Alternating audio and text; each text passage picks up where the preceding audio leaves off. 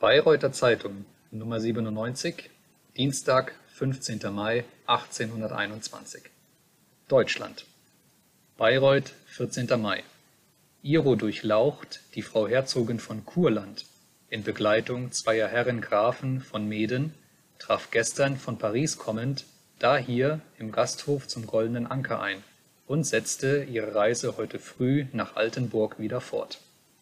Wien, 8. Mai Seine Kaiserlich Königliche Apostolische Majestät haben den, die Kaiserlich Königliche Armee in Neapel kommandierenden General der Kavallerie, Baron Frimont, in Rücksicht seiner ausgezeichneten Verdienste zum Ritter der ersten Klasse des Österreichisch-Kaiserlichen Orden der Eisernen Krone zu ernennen geruht.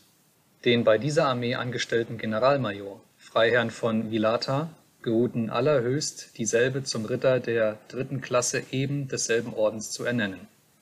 Türkei Nach bestimmten Nachrichten aus Semlin herrschte zwar in einigen Bezirken Serbiens Gärung, allein bis jetzt ist kein wirklicher Ausbruch erfolgt, so viele Mühe sich auch einige dorthin abgeschickte griechische Agenten gegeben hatten, um daselbst einen Aufstand anzufachen. Die dortigen Türken halten sich ruhig in ihren Festungen, wo sie ihre Verteidigungsanstalten vervollständigen, um im Notfall jeden Angriff auf dieselben mit Nachdruck begegnen zu können. Allen Türken, die außerhalb dieser Festungen (Belgrad, Semendria und andere) sich befanden, ist Befehl erteilt worden, auf der Stelle dahin zurückzukehren. Vermischtes Das in der Nähe von Donauwörth liegende Dorf Riedlingen hat die verheerende Wut des am 29. April ausgebrochenen Gewitters hart empfunden. Ein Wolkenbruch stürzte eine solche ungeheure Masse von Wasser und Schlußen herab, dass das Dorf von dem ausgetretenen Mühlbache ganz überschwemmt und die Wintersaat zerstört wurde. Mehrere Häuser sind beträchtlich beschädigt und acht Stück Hornvieh nebst etlichen Schweinen im Wasser umgekommen noch am folgenden Tage fand man in einigen Bauernhöfen auf einem Raum von 60 Schuh Länge und 50 Schuh Breite die Schloßen neun Schuh hoch liegen. Ein Gärtner in Glasgow bemerkte auf einer seiner Obstbäume ein zufällig vom Wind dahingewehtes Stück Wollentuch, welches voll von Raupen und Insekten besetzt war.